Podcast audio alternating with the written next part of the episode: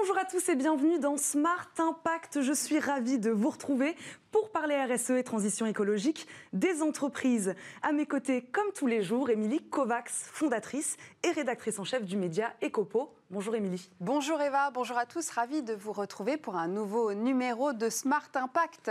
Au sommaire aujourd'hui, nous parlerons médicaments et traçabilité avec le cofondateur de la start-up Meditect. Notre débat RSE porte aujourd'hui sur les gestes barrières pour le climat. Vous verrez, euh, nous en discuterons avec Catherine Athènes, qui est vice-présidente RSE et Europe de Constellium, et Fabrice Bonifay, qui est du C3D, le Collège des directeurs du développement durable. Il est également le directeur développement durable et QSE du groupe Bouygues. Nous parlerons également du Shift Project, qui est un think tank qui a commencé un plan euh, spécial, on verra ça euh, tout à l'heure. Et enfin, notre bonne idée du jour, c'est celle de Théodore Monzi, qui est le cofondateur d'Eurcab, une plateforme VTC éthique et responsable. Tout de suite, les news avec Eva.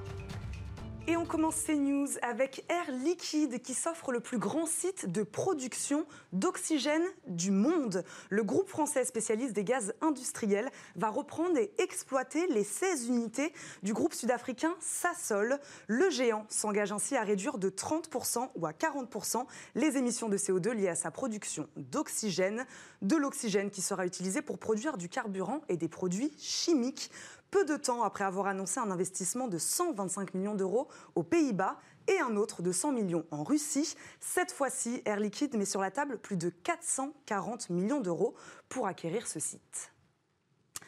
30 millions d'euros, c'est le montant de l'enveloppe débloquée pour aider les agriculteurs à réduire leur utilisation des pesticides. Une aide annoncée en juin dernier, aujourd'hui opérationnelle. Elle leur servira à s'équiper en matériel destiné à réduire ou substituer l'usage des produits phytosanitaires. Autre objectif également, limiter les nuisances et l'impact pour les riverains, qui sont souvent eux aussi les victimes de ces produits déposés sur leur terrain, notamment sous l'effet du vent. Il est aussi dangereux de respirer l'air des villes que de fumer. C'est le constat alarmant d'une étude de l'Institut de Chicago.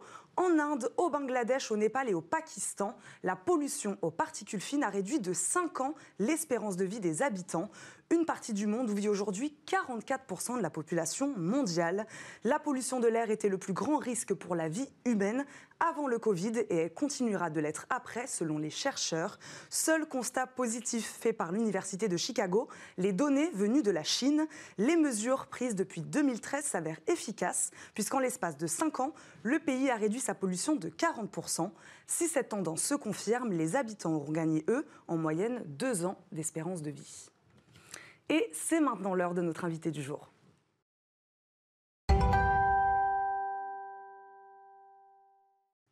Notre invité du jour est Romain Renard. Il est le cofondateur d'une start-up qui s'appelle Meditect. Bonjour. Bonjour. Bonjour Eva, bonjour Émilie. Merci d'être avec nous. Est-ce que vous pouvez nous présenter Meditect? Qu'est-ce que c'est? Alors Meditech, c'est une solution de traçabilité de médicaments pour lutter contre le trafic de faux médicaments dans les, dans les pays en voie de développement, particulièrement en Afrique. Quel constat vous avez fait Enfin, comment vous en êtes arrivé là finalement? Alors on est arrivé là à partir d'une... la jeunesse du projet remonte à un projet humanitaire euh, qu'avait réalisé mon cofondateur Arnaud Pourdon en 2015 au Népal, où il avait pris conscience de cet enjeu de santé publique majeur qu'est le trafic de faux médicaments. C'est un problème qui malheureusement est assez méconnu en Europe et dans les pays développés, mais c'est un problème absolument immense. C'est le bien le plus contrefait au monde loin devant la, cosmétique, les produits de luxe. Mm. C'est un manque à gagner de 200 milliards de dollars par an, selon certaines études. Et puis surtout, c'est un produit qui fait un million de morts par an, d'après des études de l'OMS. Euh, et donc c'est à partir de ce constat qu'on a voulu agir et qu'on a voulu inventer une innovation d'usage qui permettrait aux patients et aux pharmaciens sur le terrain de pouvoir vérifier l'authenticité de leurs médicaments et donc consommer des médicaments de qualité, avoir renforcé l'accès aux médicaments de qualité. Alors justement, quelle est votre solution? Alors, c'est une application mobile, mobile first, comme on dit dans notre jargon, c'est-à-dire optimisée pour fonctionner sur des téléphones portables. Une application gratuite, bien entendu, qui permet de scanner le data matrix d'une boîte de médicaments. Le data matrix, c'est comme un QR code. Et dans ce data matrix, nous nous occupons d'incorporer un numéro de série unique. Et donc, en lisant ce data matrix, l'application va être capable de reconnaître si le médicament que vous scannez est un médicament authentique ou non.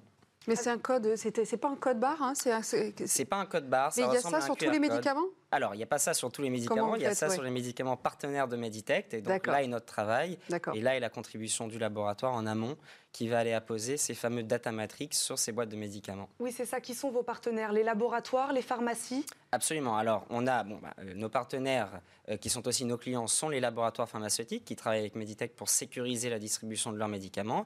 Et les utilisateurs sont les pharmaciens et les patients, donc euh, au bout de la chaîne de valeur, qui tous les deux ont une application dédiée, une application pour les pharmaciens, Meditect Pro, et une application pour les patients Meditect, grâce auquel euh, les, utilisateurs peuvent scanner leurs médicaments. Donc vous avez été créé en euh, fin 2017, vous êtes 20 euh, maintenant et vous venez de lever en mai dernier, en plus en plein confinement d'ailleurs, plus d'un million d'euros, c'est ça? Exactement. Bah, félicitations. Euh, Qu'est-ce que vous allez faire avec ça alors? Ça va vous permettre de vous développer beaucoup plus rapidement, j'imagine? Oui, absolument. Ça va notamment nous permettre de pouvoir étendre la solution à d'autres pays. Aujourd'hui, on travaille en Côte d'Ivoire. On a des euh, très bons résultats. On a plus de 40% des pharmaciens du pays qui utilisent quotidiennement le service. On sécurise plusieurs millions de médicaments. Et l'ambition est bien entendu d'aller dans d'autres pays. Euh, en premier lieu, cette année, le Sénégal, le Cameroun. Et puis, on continuera sur notre lancée. Pourquoi c'est un enjeu pour tout le monde, aussi pour la France? Alors, en France, c'est un enjeu qui est euh, moindre euh, que dans les pays en voie de développement. On trouve euh, des faux médicaments, malheureusement, surtout vendus sur Internet et sur des gammes thérapeutiques très précises comme les médicaments contre les dysfonctionnements érectiles. C'est pas un enjeu de santé publique au même titre que dans les pays en voie de développement. Pour autant, la Commission européenne, en France et donc en Europe, s'est euh, occupée du sujet en lançant euh, début 2019 la directive médicaments falsifiés qui permet de pouvoir tracer toutes les boîtes de médicaments produites et consommées en Europe. Mais là, on est dans le cadre de l'Europe, donc euh, absolument aucun lien avec les pays en voie de développement. C'est peut-être pas un enjeu de santé publique, en tout cas, c'est un enjeu économique pour les laboratoires C'est un enjeu économique, absolument. C'est un enjeu économique. Vous avez des études qui chiffrent à entre 1 et 6 milliards d'euros chaque année le manque à gagner sur le territoire français. Donc on ne parle même pas de l'Europe.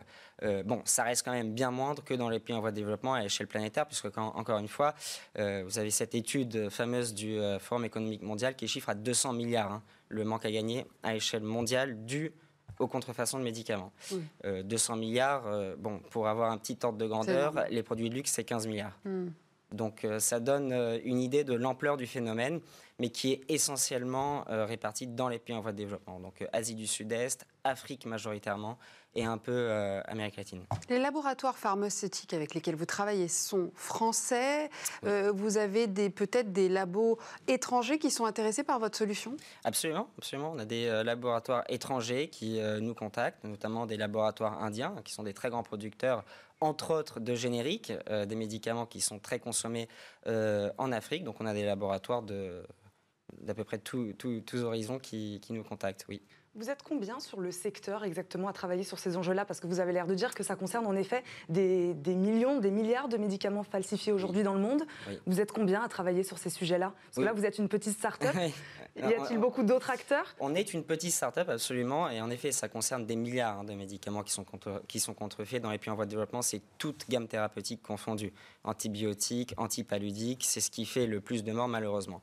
Euh, par rapport au nombre d'acteurs euh, qui agissent sur cette question, alors vous avez énormément d'acteurs, enfin énormément, vous avez beaucoup d'acteurs qui euh, vont faire un travail de sensibilisation assez important euh, un travail de sensibilisation auprès des pharmaciens, des patients, des institutions, des autorités de santé sur le terrain pour alerter sur les dangers du faux médicament. Le médicament de la rue. Des ONG qui Des ONG, des associations, euh, des, émanations de laboratoires pharmaceutiques aussi qui font un très bon travail. Euh, vous avez par exemple, ça n'a rien à voir avec les laboratoires, mais vous avez la Fondation Chirac qui est très connue et qui agit mmh. sur ce sujet. Après, vous allez avoir les acteurs qui font de la veille sanitaire. Donc là, bon, notamment l'OMS. La veille sanitaire, c'est on essaie d'avoir une trace de ce qui se passe sur le terrain, de pouvoir identifier les productions de faux médicaments qu'on a retrouvés dans quelques marchés de rue euh, pour alerter les patients et essayer de... Euh, bon, là, par exemple, en novembre 2019, vous avez à Abidjan une saisie de 200 tonnes de faux médicaments qui a été euh, effectuée. C'est absolument énorme. Mais des acteurs qui luttent, qui luttent proactivement contre les faux médicaments, en Afrique francophone, vous n'en avez pas. Vous avez Meditech, bien sûr, mais vous n'en avez pas. Je pense que c'est une question de, timing, notamment puisque, comme je le disais tout à l'heure, on utilise des technologies mobile first, donc qui fonctionnent sur smartphone. Ça nécessite une pénétration du smartphone et ça nécessite une connectivité qu'on n'avait peut-être pas auparavant. Prenez la Côte d'Ivoire. En 2012, le taux de pénétration d'Internet, c'est à peu près 8%. En 2017, c'était 65%. On est en 2020, je n'ai pas les chiffres officiels mm. en 2020, mais enfin, on voit bien que très rapidement, de manière exponentielle, l'accès à Internet euh, s'est vraiment démocratisé. Donc je pense qu'on euh, on en est aux prémices de la lutte contre les faux médicaments, et de manière générale, même contre les médicaments de la rue, parce qu'on parle beaucoup de faux médicaments, c'est plus facile à comprendre. Malheureusement, vous avez aussi dans euh, les marchés de rue des vrais médicaments des vrais médicaments qui sont détournés du circuit légal. On parle de détournement de l'eau. Qui sont des, des mafias hein, qui, qui, qui, détournent. Ah, ce sont réellement des mafias. C'est, euh, vous avez un livre qui s'appelle Africa Connection qui mm. décrit très bien le, phénomène. C'est des mafias qui sont reliées à, la grande criminalité organisée, aux groupes terroristes armés du Sahel qui euh, tirent beaucoup de revenus des faux médicaments et donc, comme je disais, aussi des détournements de l'eau. Donc, ces vrais médicaments qui sont sortis du circuit légal, vendus dans la rue. On est face à date de péremption. On les vend à l'unité au comprimé plus dans leur ensemble. Mm. Les conditions de stockage sont absolument pas respectées. 35 degrés, des conditions d'humidité absolument. C'est quel type de médicaments qui sont le plus euh, trafiqués euh? Antibiotiques, antipaludiques, principalement. Principalement. Oui. Oui, ça, c'est vraiment les. Euh, Et là, avec la crise du Covid, on imagine, ou en tout cas euh, dans ces, dans ces prochaines années, on imagine encore de, beaucoup de crises, de crises sanitaires. Ça aussi, ça vous inquiète, j'imagine? Ça nous inquiète parce que les faussaires ne manquent pas d'imagination ni de créativité. Notamment sur des médicaments là contre le Covid, vous avez ah bah, Quand on a eu le phénomène de l'hydroxychloroquine, on en retrouvait partout dans les marchés de rue. Mmh. Euh, donc moi, mon, mon associé cofondateur Arnaud Pourdon, lui, a interrompu ses études de médecine pour euh, se lancer dans le projet. Il a quitté euh, Bordeaux, on est une start-up bordelaise. Il a quitté Bordeaux pour aller vivre en Côte d'Ivoire. La semaine dernière, il était encore dans un marché de rue où il trouvait de l'hydroxychloroquine, fausse hydroxychloroquine vendue partout, parce qu'on n'entend pas de l'hydroxychloroquine, on n'est pas très sensibilisé, euh, donc on y va et malheureusement, ça fait des morts. On euh, n'a pas peur, il faut être courageux. Oui, quand même, parce que vous vous attaquez quand même à des réseaux. Euh. C'est vrai, mais enfin, comme euh, j'aime le dire, je pense que le jour où nous serons la cible de ces criminels organisés sera le jour où on aura réussi. Hmm. Donc, quelque part, ça sera le revers de la médaille, et tant mieux. On va terminer là-dessus. Merci, beaucoup, beaucoup. Merci d'avoir été avec nous aujourd'hui dans notre émission. On passe tout de suite à l'édito d'Émilie.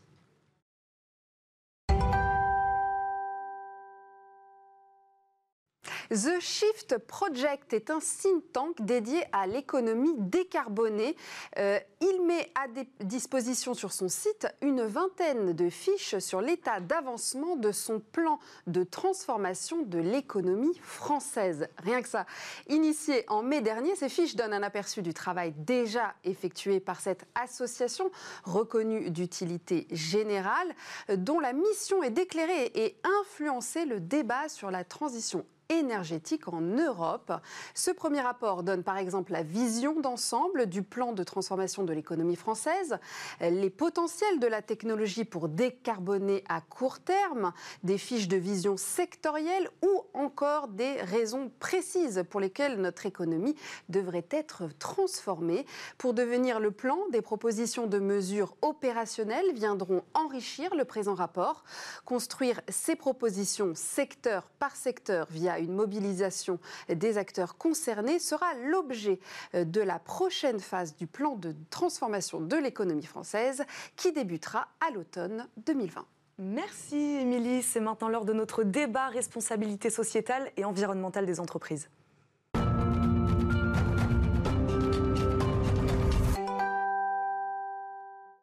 Le débat RSE du jour porte sur des gestes barrières spéciales climat. C'est une initiative du C3D, le Collège des directeurs du développement durable. Pour en parler, son président, Fabrice Bonifay, qui est également le directeur développement durable et euh, QSE du groupe Bouygues. Bonjour Fabrice. Bonjour. Merci d'être là et de revenir nous voir.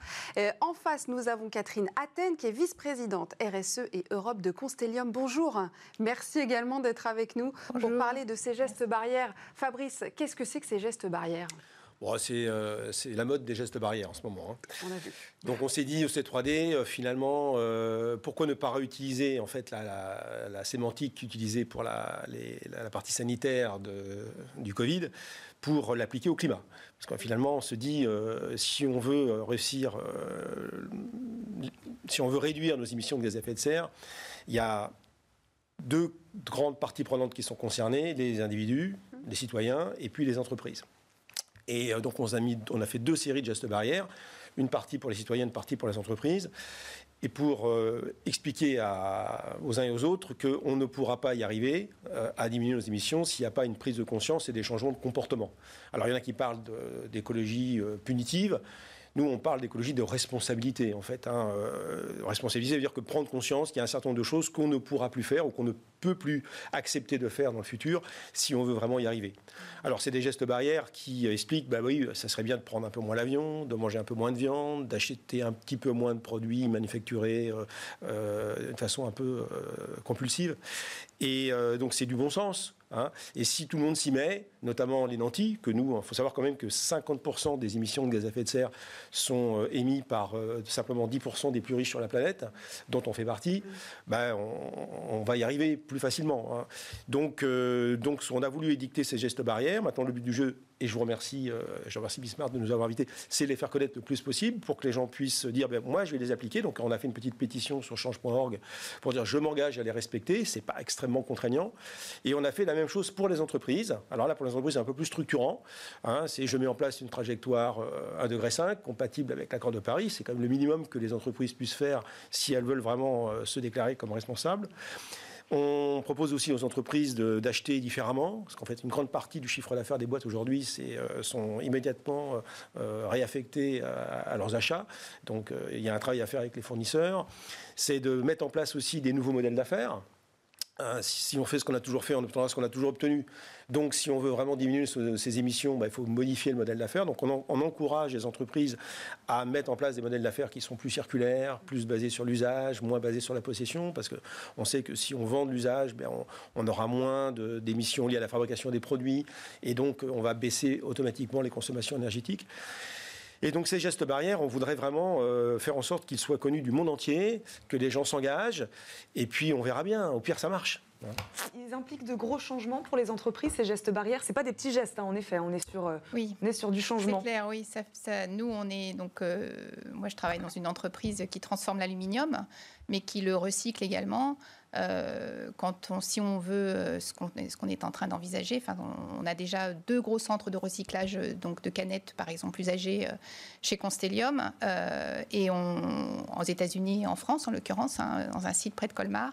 Et chaque unité de recyclage, c'est 100, 150 millions d'euros. Donc on est quand même dans des gros, des gros investissements, mais qui sont euh, extrêmement euh, important et porteur en termes d'économie circulaire et d'évitement, on va dire, d'émissions de gaz à effet de serre, puisque quand on recycle l'aluminium, on évite 95% euh, des gaz à effet de serre émis pour le fabriquer, je dirais, à partir de la bauxite, c'est-à-dire à partir de toute la chaîne de transformation euh, sur la base de ressources naturelles. Donc, on est, le recyclage a, clairement un, rôle central, en fait, euh, dans notre stratégie, et je dirais dans beaucoup de stratégies d'acteurs de l'aluminium. Vous avez tout de suite dit oui quand vous avez vu ces gestes barrières, cette initiative du, du C3D dont vous, dont vous faites partie euh, chez Constellium. Vous vous êtes dit que c'est vraiment euh, utile, surtout en ce moment, c'est une priorité. Il y a combien de gestes barrières? Je crois 4 euh, Deux fois 4. Deux fois 4, hein, c'est ça. 4 par, pour grand public et pour les professionnels.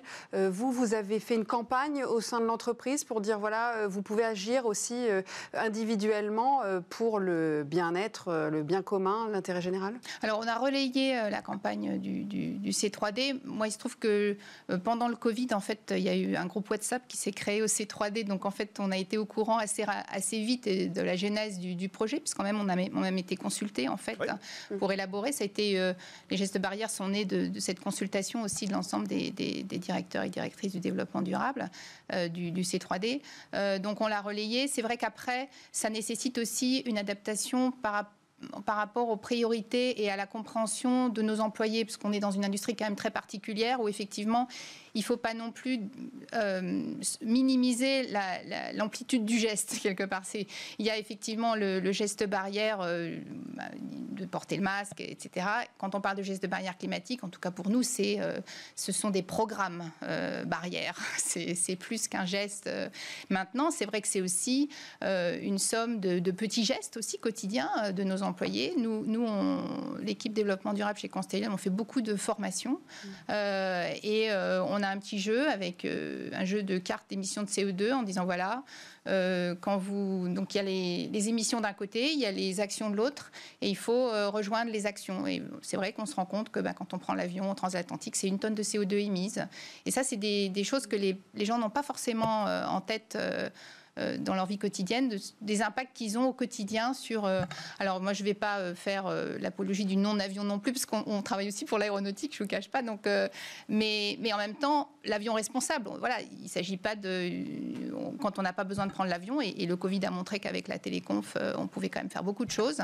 voilà, c'est l'idée de responsabiliser aussi, de montrer au, à l'ensemble des, des, personnes qui travaillent chez nous qu'il y a des voilà, des petits gestes, faire attention à la clim, faire attention au quotidien pour, pour améliorer les choses. Comment il est reçu, ce guide, vous, en tant que président du C3D, par les entreprises? Vous avez quoi comme retour? Sachant que c'est un guide un peu général et puis oui. le secteur d'activité, après, chacun euh, s'adapte un peu. Euh.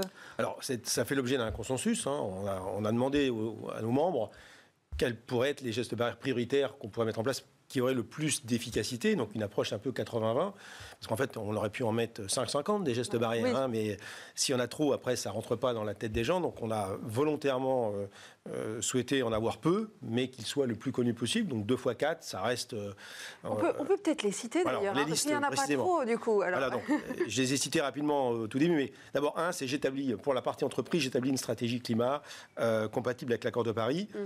Ça, il y a une entreprise qui se déclare responsable ne peut pas ne pas mettre en place une stratégie climat avec une trajectoire qui, conduira, qui la conduira à une division par deux de ses émissions d'ici 2030. Voilà, ça c'est donc ce qu'on fait d'ailleurs actuellement chez Bouygues. On est en train de déterminer métier par métier et on publiera ça à la fin de l'année avec une, feuille de route très claire pour euh, nous conduire à diviser par deux nos émissions, tout en maintenant bien sûr notre activité euh, au plus haut niveau de ce que les actionnaires attendent de nous. Ensuite, j'utilise des énergies décarbonées. Alors, en France, c'est pas très compliqué, mais beaucoup des entreprises du C3D ont une activité qui dépasse largement le, rayon de la France. Donc, c'est de privilégier des fournisseurs d'énergie qui, euh, bah, privilégient tout simplement les énergies renouvelables quand c'est possible. Et euh, pour avoir un mix énergétique de transformation de leurs euh, matières premières qui conduit à, fabriquer leurs produits, bah, qui soit la plus décarbonée possible. Alors ça, c'est possible, mais encore faut-il avoir la volonté de, casser un certain nombre d'habitudes, et puis aussi de sourcer dans les pays où, dans lesquels les, les entreprises sont présentes eh bien, les bons, les bons fournisseurs. Ensuite, c'est j'oriente mon modèle d'affaires euh, vers des modèles d'affaires plus inclusifs, euh, plus euh, responsables. Donc ça, c'est passer de l'économie linéaire classique, j'extrais des matières premières, je fabrique le produit avec une obsolescence plus ou moins programmée, j'utilise le produit, je jette le produit. Donc ça, c'est l'économie d'aujourd'hui, hélas, à une économie qui est plus circulaire, où les données de sortie des uns deviennent les données d'entrée des autres, où on travaille surtout sur l'économie de l'usage, où l'entreprise met à disposition un produit dont l'entreprise reste propriétaire et les clients, en fait, louent l'utilisation du produit la période souhaitée d'utilisation, ce qui est beaucoup plus responsable en tant que tel, parce que pour un même produit, ben, le produit est utilisé plusieurs fois, et donc il y a moins d'intensité euh, énergétique pour la fabrication du produit, parce que le produit restant la propriété de l'entreprise, eh bien euh, forcément, euh, il y a une économie de matières premières forte. Et enfin, c'est cette fameuse supply chain qui est très important de sourcer différemment, en essayant de travailler avec des fournisseurs euh, au-delà de l'énergie, hein, euh, sur la fabrication des, composants des produits qui ont euh, des approches éco-responsables. Mm. Donc aujourd'hui, il y a ce qu'on appelle des, démarches d'achat responsable. Je pense que vous en avez certainement parlé ici. Et, là aussi, c'est un, un réflexe que les entreprises doivent avoir de privilégier autant que faire se peut, des fournisseurs qui proposent des, euh, des produits éco-conçus euh, avec des empreintes carbone, mais aussi des empreintes matières qui soient euh, moindres. Ça, c'est pour l'entreprise. On va, on va s'arrêter là. Merci beaucoup à tous les deux d'avoir été avec nous aujourd'hui, de nous avoir présenté ces gestes barrières pour le climat. Merci beaucoup. On passe maintenant à la bonne idée du jour.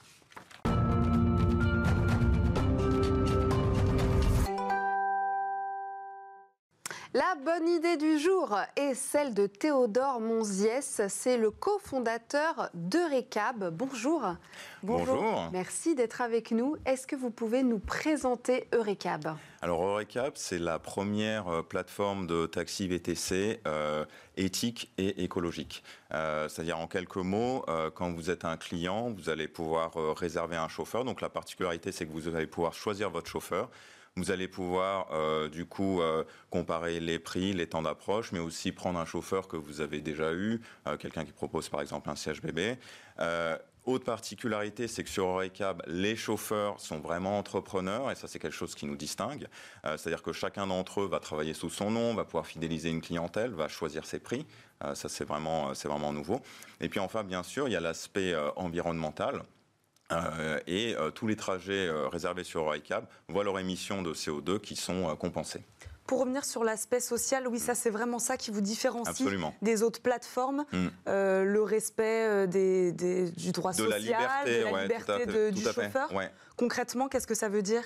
Alors, euh, si on prend un modèle classique en fait de, plateforme VTC, comment ça se passe? Le chauffeur, on le dit indépendant, mais dans les faits, il décide de pas grand-chose. Il va pas travailler sous son nom, il va pas fixer ses prix et il va pas pouvoir fidéliser une clientèle. Nous, on redonne tous ces leviers en fait au chauffeur. C'est-à-dire que sur Recap, le client va pouvoir choisir son chauffeur, donc chaque chauffeur va euh, en fait travailler sous son nom. Chaque chauffeur fixe ses prix et puis chaque chauffeur du coup peut constituer par exemple une base d'avis client, une base de clients et va pouvoir fidéliser une clientèle. Et en plus de ça, on a un modèle avec une commission qui est réduite, qui est deux fois moindre par exemple que, celle du, leader de secteur. Combien d'ailleurs? Alors qui est de 12% euh, pour le chauffeur quand euh, c'est 25% chez Uber. Et ça aussi, eh ben, euh, quand on sait que le revenu euh, du chauffeur, c'est à peu près, c'est du même ordre de grandeur que le montant de la commission, ça fait vraiment la différence euh, quand on se place du point de vue du chauffeur. Le marché des VTC est quand même largement saturé. Est-ce que vous pensez que vous ferez la différence auprès des consommateurs qui auraient besoin d'avoir une offre un peu plus éthique aujourd'hui? Alors, nous, ce qu'on constate, c'est que c'est un besoin, en fait, de, plus en plus fort exprimé des deux côtés de la place de marché. C'est-à-dire, on l'a vu déjà du côté des chauffeurs, euh, ils sont pas très heureux quand ils vont euh, bosser pour une grande plateforme parce qu'ils décident de rien du tout. Et du côté des clients, euh, eh ben de plus en plus, parce que les préoccupations écologiques sont là, de, sont de plus en plus fortes, mm. euh, parce que les préoccupations sociétales aussi sont de plus en plus fortes. Et nous, euh, on pense que le modèle en fait que l'on propose, où le chauffeur est entrepreneur et donc responsabilisé, et donc il a intérêt à proposer un meilleur service vis-à-vis des clients, on pense que ce modèle est porteur vis-à-vis des clients. Vis-à-vis de la commission de 12%, vous vous, vous engagez à pas parce que les, premiers, hein, euh, Uber et compagnie, mm. euh, ont commencé très bas aussi et sont arrivés à des taux très hauts. Et c'est un peu. Alors euh, c'est une bonne question et là on peut toujours. nous notre objectif c'est de la maintenir à ce niveau-là. Après c'est sûr qu'on est une société. Une société ça ne peut pas perdre d'argent. Donc voilà, on veut croître avec ce niveau-là. En tout état de cause, si jamais on devait l'augmenter, il faut savoir que c'est toujours le chauffeur qui a la main sur les prix. Donc on n'aura jamais en fait un phénomène où euh, c'est déjà arrivé euh, par le passé pour d'autres plateformes. On dit bon bah voilà les prix on va les baisser de 20% et puis la commission on va la passer de 20 à 25 par exemple. Ça ça ne peut pas arriver chez nous parce que euh, le chauffeur a toujours la main sur ses prix, donc il peut répercuter d'éventuelles hausses comme il le souhaite. Vous en êtes où aujourd'hui en nombre d'adhérents? Alors en nombre d'adhérents, on a un peu plus de 100 000 clients, on a à peu près 1000 chauffeurs actifs par mois. Alors, essentiellement à Paris, euh, mais aussi euh, dans les euh, principales villes françaises. On va s'arrêter là-dessus. Merci beaucoup, Théodore Monzias, d'avoir été avec nous, d'avoir présenté Eurecab aujourd'hui. C'est déjà la fin de votre émission Smart Impact, mais on vous retrouve très vite avec Émilie. Oui, Eva, on vous retrouve demain pour la dernière émission de l'été.